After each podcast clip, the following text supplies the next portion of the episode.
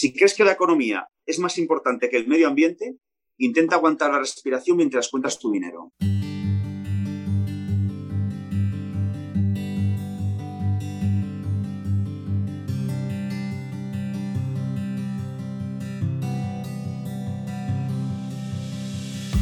Soy José Ignacio Jiménez, socio de Talengo. Hoy tenemos la suerte en este podcast de Talengo de contar con Juan Rodríguez. Juan es un directivo con una muy destacable experiencia en el sector seguros, en servicios y en consumo, tanto en compañías multinacionales como de entorno familiar.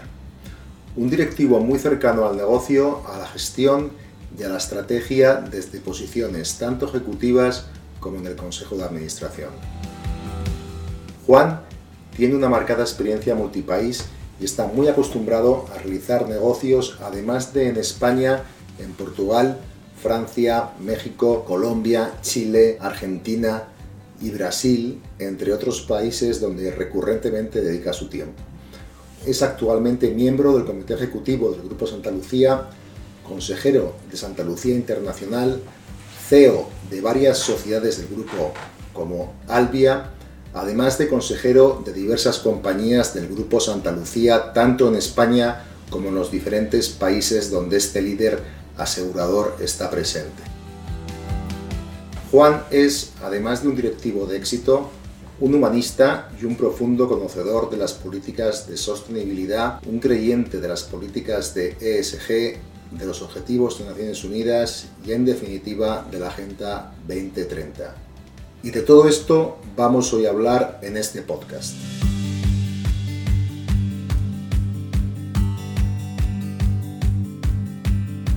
Bien, como decíamos en la presentación de Juan previamente, hoy hablamos de sostenibilidad, es decir, de la gestión empresarial siguiendo tres pilares fundamentales como son los criterios ambientales, sociales y de gobernanza. Empecemos elevándonos un poco, ya que hablar de sostenibilidad es al final hablar de ética y gestión de los negocios. Y me parece muy interesante, Juan, que nos expliques para calentar motores tu concepto de la gestión empresarial a través de los tres pilares aristotélicos. Eh, pues eh, muchas gracias, José Ignacio. Eh, la verdad que para mí es un placer poder hablar de esto contigo y, bueno, pues que, podamos intercambiar opiniones nuestra posición o el análisis de la situación que vivimos, pues la verdad que es muy enriquecedor y lo cual lo agradezco muchísimo. ¿no? Bien, yo humildemente eh, considero que la retórica aristotélica nos puede ayudar a pasar de las palabras a los hechos, ¿no? para enfrentarnos al reto de gestión que supone la sostenibilidad. ¿Por qué necesitamos los tres pilares de la persuasión para ello? Porque las personas hoy en día necesitan eh, más imperiosamente que nunca tener fundamentos o argumentos muy sólidos para poder realizar determinados eh, pues, actos o, tomar determinadas decisiones. ¿no? Si, si, vamos a los tres pilares, entendemos que la credibilidad, que ahora más que nunca nos obliga a ser buenas personas y a la vez buenos directivos, porque a las buenas personas se las cree, ¿no? Tenemos una cuenta corriente finita con la confianza que inspiramos y tenemos que aprovecharla, ¿no? Respecto a las cifras de la sostenibilidad, podemos ver todos los días en medios de comunicación. Es la parte razonada de la situación que estamos viviendo y que muy posiblemente vamos a vivir agravada. ¿no? Las cifras de contaminación, de reservas de agua, de la calidad del aire, el hielo, pero cifras también de nuestra cuenta de resultados y de balance. Debemos ser muy flexibles y responsablemente imaginativos para el crecimiento de la parte alta de la cuenta de resultados y responsablemente rigurosos para gestionar la parte baja. Y por último, la emoción mueve a la acción más que la razón. Además, los consumidores de productos y servicios en muchas ocasiones consumen teniendo en cuenta sus emociones. Y si queremos ser la opción para ellos, tendremos que decir lo que debemos y hacer lo que decimos. Muy bien, Juan. Em, los mayores gestores de fondos del mundo, encabezados por, BlackRock, pero en, general los, llamados Big Three, que son, como sabes muy bien, BlackRock, Vanguard y State Street, State Street que controlan el, 8%, no, no, nos olvidemos, de todas las empresas cotizadas del mundo, y que en el caso de BlackRock es el mayor accionista del IBEX con casi 17.000 millones de inversión, han anunciado su claro compromiso con la sostenibilidad y han comunicado al mercado que no invertirán en proyectos, en proyectos que presenten elevados riesgos de sostenibilidad. Ayer mismo el BBVA comunicaba que quiere ser un accionista activo y ejercer en definitiva un mayor control en los consejos de las compañías en las que invierte e influir de esta manera en sus políticas sociales.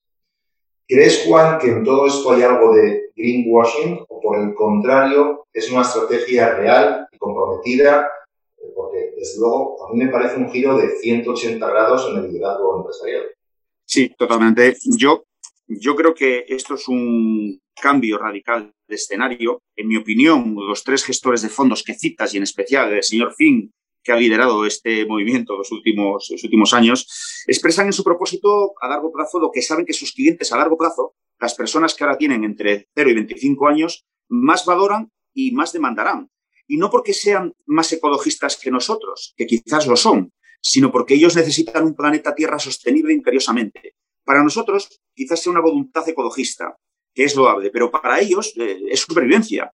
Por eso exigirán y defenderán e impondrán, cuando lleguen al poder político, los planteamientos de sostenibilidad que ahora pueden parecer un acto publicitario o de responsabilidad social. Creo que tanto el banco que has citado como los fondos eh, pues, están anticipando una situación que irremediablemente se va a producir en nuestro mundo y en nuestra sociedad. Lo veo igual que tú, Juan. Además, no, no solo está el accionista, gran fondo, gran empresa o, gran institución, también aparece ahora como stakeholder el accionista sostenible, que, que algo has apuntado en alguna de tus respuestas anteriores. ¿Cómo crees que va a afectar a la gestión empresarial? Mira, yo eh, en casi toda la historia de la humanidad, el fin ha justificado los medios para cualquier empresa, proyecto o acceso al poder. ¿no? Ahora muchos pensamos que cuidar los medios es importante para que no llegue un fin que nadie desea. El accionista sostenible valorará y hará valer el cómo por encima de todo lo demás. Pero sostenible no es renunciar a la rentabilidad. Eh, tener rendimientos a más largo plazo y, contar con una gestión eh, sólida para que como inversionista o como accionista tengas el retorno que entiendes debes tener, no estará reñido con lo anterior. El accionista, desde mi punto de vista, será más sofisticado, o es más sofisticado, ¿no? Será un accionista muy inteligente, pero con un pensamiento largo plazista. Siguiendo esta línea, eh, Juan, me parece muy interesante que, nos expliques, en tu, opinión, eh, por qué es necesario fortalecer las políticas de sostenibilidad, no solo por el bienestar del planeta, sino por precisamente en el ámbito que nos ocupa, la rentabilidad de la empresa, eh, la mejora de su balance y la cuenta de resultados. Eh, yo la verdad que hace años tuve la suerte de, estudiar, de hacer un, programa directivo y, ejecutivo en, la Universidad de Georgetown y ahí un profesor me explicó algo que, me marcó y, para mí fue una visión, ¿no? Y ha marcado algo que, siempre he tenido presente en mi carrera profesional, ¿no? Que es que la gestión de una empresa, de un colectivo, de un balance, es mucho más que lo que tienes enfrente de ti en una mesa, en una hoja Excel o en un documento. ¿no? Eh, aquí eh, él expresaba eh, su preocupación era un adelantado a su tiempo, por lo que ahora estamos todos hablando de esto y, hace 20 años pues era mucho menos, mucho menos lógico o mucho menos común hablar de ello. ¿no? Él entendía que, bueno, pues, y todos sabemos, ¿no? La caja, la liquidez ha sido, es y será la protagonista de las estrategias más responsables eh, a largo plazo en la gestión, ¿no? Como sabemos, la liquidez se genera por la explotación de tus activos empresariales y la solvencia es conseguir esto a largo plazo cuidando el nivel de deuda, ¿no? La cualidad de convertir un activo en dinero, eh, todo el mundo la ejerce con más o menos éxito, pero algunos olvidan que esa cualidad no debe deteriorar el activo. Y esto es muy importante, porque nuestro principal activo, el planeta, la Tierra, está oculto en el balance, pero a la vista en todo lo que nos rodea. ¿no? Por ello, tener liquidez y solvencia deteriorándolo es totalmente cortoplacista y poco rentable. Ya analizamos entonces eh, cómo gestionar la triple cuenta de resultados, lo que ahora se conoce y se define como las tres P's, ¿no? El Planet, People and Profit, ¿no? Y hay una frase eh, que, posteriormente enlacé con, esta, con, este, con, todo esto, ¿no? Y, me sorprendió gratamente y, para mí expresa profundamente lo que, lo que es hablar de este tipo de gestión, ¿no? Eh, es una frase muy brillante del señor Potoknik con la que he hecho reflexionar muchas veces a mi equipo y a las personas de mi alrededor, ¿no? Si crees que la economía es más importante que el medio ambiente, intenta aguantar la respiración mientras cuentas tu dinero. El ser humano y su entorno, que es necesario para la vida, debe estar siempre por encima de todo lo demás. Yo así lo creo y creo que las generaciones que ahora mismo eh, serán las protagonistas en los, próximos 50 años lo tienen esto absolutamente claro. Sí, estoy de acuerdo. Lo tienen mucho más claro que, las generaciones anteriores. Eh, tú eres, Juan, un estudioso eh, de la demografía. ¿Nos puedes explicar la relación desde tu punto de vista entre demografía y sostenibilidad? Me parece muy interesante. Sí, eh, la verdad que el contexto histórico de la evolución demográfica es muy interesante, es cierto, ¿no? La teoría de la transición demográfica señala la existencia de un desfase notorio entre la disminución de la mortalidad como una consecuencia del crecimiento de la población urbana y de la mejora del nivel de vida por el desarrollo de la tecnología, la alimentación, las condiciones sanitarias, la medicina, la ciencia, etcétera, ¿no? Y la disminución de la natalidad como consecuencia de varios fenómenos asociados a los anteriores, tasa de urbanización, industrialización, aumento de la escolaridad, el proceso de liberación femenina, etcétera, ¿no? Sin entrar a analizar las cinco fases de la teoría de la transición demográfica, centrándonos solamente en las tres últimas, podemos establecer un vínculo claro entre demografía y sostenibilidad. Por ejemplo, en la fase 3, ya en pleno siglo XX, ¿no? que es el final de la transición del antiguo régimen demográfico al moderno, vemos cómo desciende la natalidad debido al uso de métodos anticonceptivos, incorporación de la mujer a la educación y al mercado laboral, eh, proceso de urbanización y otros cambios sociales. La tasa de mortalidad continúa en una tendencia bajista iniciada ya en la fase 2 y por esa razón el crecimiento vegetativo pues, se ralentiza. ¿no? Es en este punto eh, cuando se empieza pues, a hablar de la estrategia ESG en el mundo empresarial. ¿no? Su origen tuvo lugar en los años 60 en Estados Unidos, cuando, iniciada la guerra de Vietnam, estudiantes universitarios se manifestaban para pedir a las empresas que no realizaran inversiones en temas asociados a desarrollos militares. A partir de ese momento, las empresas tomarían conciencia de que sus acciones, desde el punto de vista social y medioambiental, tienen repercusión en el contexto demográfico. Las siguientes fases, la cuarta del régimen demográfico moderno y la quinta, eh, se ven muy impactadas por los dos primeros factores de la estrategia ESG, el factor ambiental y el factor social. Y para reforzar todo esto, la ONU pues, ha planteado los 17 Objetivos de Desarrollo Sostenible con sus 169 metas de carácter integrado e indivisible, ¿no? que sustentan esta relación entre demografía y sostenibilidad. Esto es la famosa Agenda 2030. ¿no? Por ello, mm, creo que podemos afirmar ¿no? que la estrategia SG incide en la demografía por los cambios que han introducido las empresas y las acciones en el ámbito eh, ambiental, ¿no? social y de gobernanza, ¿no? Que han repercutido y repercuten de forma positiva en la ampliación de la esperanza de vida a partir de la segunda mitad del siglo XX, como comentaba. ¿no? Además, la estrategia ESG no solo incide en la demografía, sino que adquiere una importante relevancia desde el punto de vista financiero. Para cualquier compañía ya no solo será primordial la salud financiera o la solvencia económica para lograr una mayor rentabilidad, sino que también tendrán que implantar como método de gestión la estrategia ESG y las políticas orientadas a ello dentro de su organización. Como hablábamos antes, líderes de la gestión de inversiones como BlackRock valoran muy positivamente a las compañías que emprenden acciones orientadas a la estrategia ESG. Y en la evaluación de fondos de inversión se aplica cada vez más la etiqueta de inversión socialmente responsable como una inversión sostenible a largo plazo. Em, ¿Crees, Juan, que la pandemia eh, que vivimos, que sufrimos, ha acelerado la mayor concienciación hacia la sostenibilidad, pasando a ser una prioridad global y que puede ser al mismo tiempo, que me parece este, esto, esto último muy interesante, un vector en sí mismo para acelerar la sostenibilidad, me refiero, la recuperación que ahora necesitamos? Yo creo que la pandemia nos está enseñando algo que pensábamos que solo existía en la poesía, que es la fragilidad.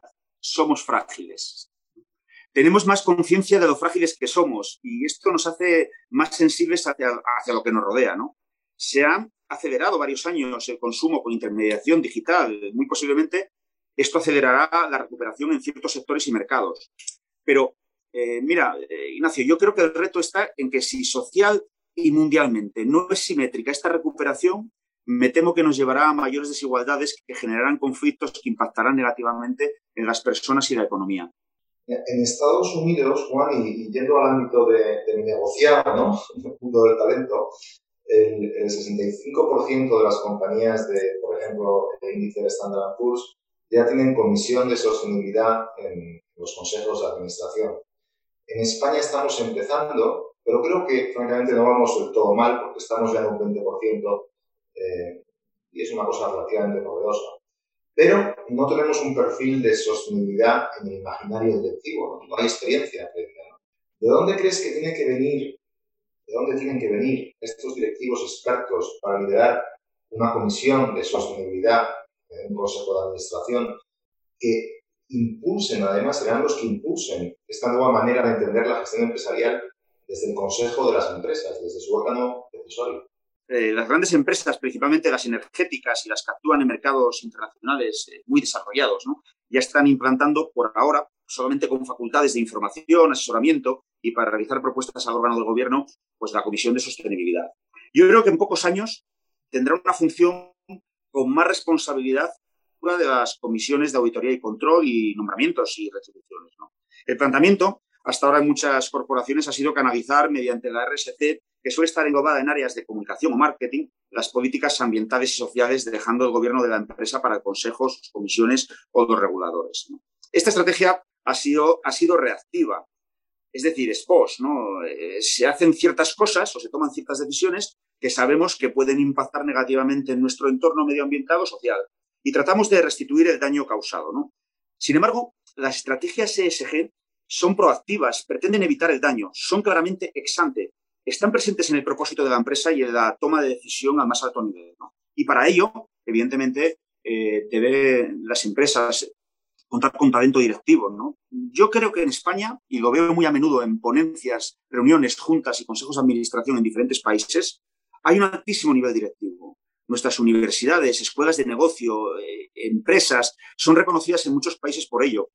Así que creo que no será necesario importar talento, al contrario, estoy convencido que exportaremos talento directivo eh, también en estos perfiles.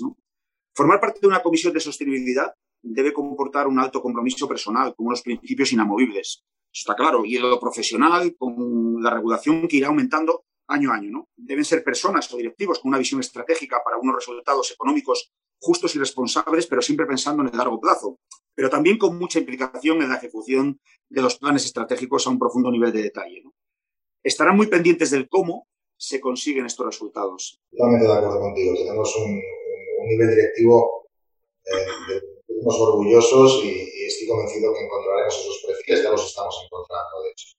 Eh, cuéntanos, cuéntanos, Juan, ¿qué, estáis haciendo eh, en cuanto a políticas de sostenibilidad en el Grupo Santa Lucía y en Albia? Bueno, yo diría que en el grupo en general y en Albia en particular sabemos que somos tiempo dependientes, ¿no? Por ello hemos avanzado significativamente en el ámbito de desarrollo sostenible con distintas acciones eh, como informar y sensibilizar a todos los trabajadores. Analizamos los planes de inversión con dos prismas, un prisma económico y un prisma sostenible, sobre este último es, qué aporta la sostenibilidad a largo plazo, ¿no? Aplicamos eficiencia en combustibles, por ejemplo, los componentes, en consumibles, perdón, por ejemplo, eh, los, componentes para reducir la, emisión de gases y partículas. Contamos con eficiencia energética mediante adecuación de las potencias contratadas, ¿no? De media y baja tensión que tenemos en nuestras instalaciones. Además, ya disponemos de un informe de huella de carbono. Hemos realizado una medición global de las emisiones, por ejemplo, en Albia, en el año 2020 arroja un dato de que emitimos 21.000 toneladas eh, a la atmósfera, ¿no? Y disponemos de un plan para la reducción de la huella. Esto es lo más importante después de, saber en la situación que te encuentras, ¿no? Nuestra gestión de residuos cumple la normativa estricta, vamos, estrictamente y reciclamos metales de alto riesgo contaminante ya hace unos cuantos años. Y en cuanto a nuestra flota de vehículos, que bueno, es una flota mm, interesante, son 500 vehículos, ¿no? Tenemos un, proyecto pues, para, adaptar los motores diésel a motor de gas licuado, haciéndolos mucho más eficientes y estamos eh, ya en la fase 1 de, transición eh, para convertir toda nuestra flota en vehículos eh, pues, eléctricos. ¿no? Además, contamos con nuestra propia agenda verde, nuestra propia agenda verde con cinco hitos temporales clarísimos. El 2020, que fue el año base, que es donde hicimos todas las mediciones de cuál era nuestro impacto medioambiental. Eh, también eh, en el 2021, que es un año muy importante porque despega la creación de todos los proyectos que tenemos dentro de la agenda. En el 2030 entendemos que nuestra agenda estará consolidada, estarán establecidos ya pues todos los proyectos que hemos estado desarrollando de 21 a, 30 y contamos con que en el 2035 seamos capaces de tener huella cero. Y dejando para el 2040 la huella histórica, eh, poder mitigar todas las emisiones que hemos realizado en nuestra historia. Estamos absolutamente comprometidos y concienciados con esto y, esto lo hemos bajado a todos los niveles de la organización. El grupo Santa Lucía y, y Albia estamos presentes en diferentes países y creemos que la gran dificultad de todo esto es la concienciación en esta fase inicial, pero posteriormente ser capaces de llevar estas políticas simétricamente en los diferentes países. Bueno, pues enhorabuena por todas esas iniciativas, eh, Juan. Y, y mil gracias Mil gracias por tus reflexiones, por, tu tiempo, te agradezco muchísimo. Yo al menos he aprendido muchísimo hoy, espero que la gente que nos oiga también aprenda eh, a través de este podcast más eh, lo que es eh, las políticas de SG, de sostenibilidad y de la importancia que tienen, ¿no? Y tú lo explicas muy bien con una profundidad que yo creo que es muy necesaria, ¿no? Para entender realmente el impacto empresarial y, que tienen para todos ¿no? estas políticas. Te agradezco muchísimo, te deseo lo mejor, los mejores de los éxitos para este año y, espero verte pronto. Muchas gracias, José Ignacio. Muchas gracias a ti eh, por, por, esta iniciativa, esta fantástica oportunidad que me has brindado y a Talengo por, por, bueno, por, vuestro, por vuestro compromiso con impulsar el talento directivo siempre. Muchísimas gracias, Juan.